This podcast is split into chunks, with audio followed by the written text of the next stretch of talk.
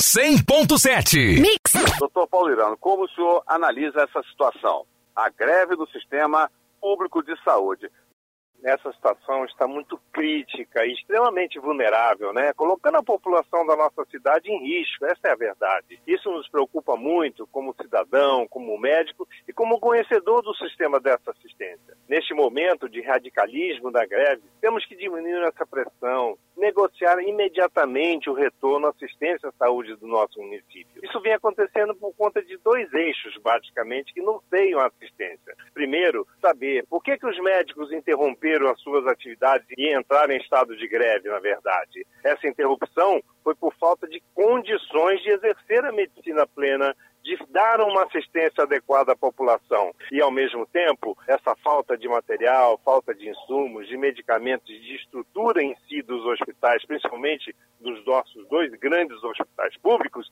levaram a essa interrupção. Como também que determinou esta suspensão foi exatamente a suspensão do pagamento dos salários dos médicos. Essas gratificações que se falam não tem nada de novo nisso, não essa gratificação está incorporada praticamente na vida dessa população do, do, foco dos médicos há mais de 10 anos. Então não é nada novo, ninguém está pedindo nada novo. A população precisa da assistência.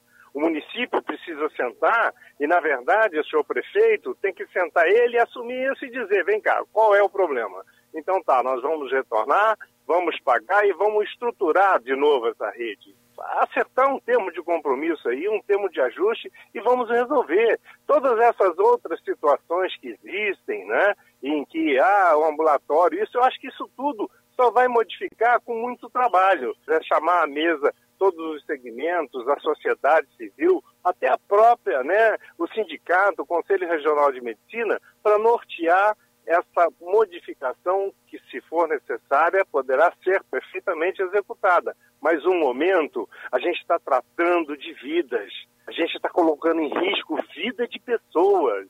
E não tem custo isso, não tem valor para dimensionar.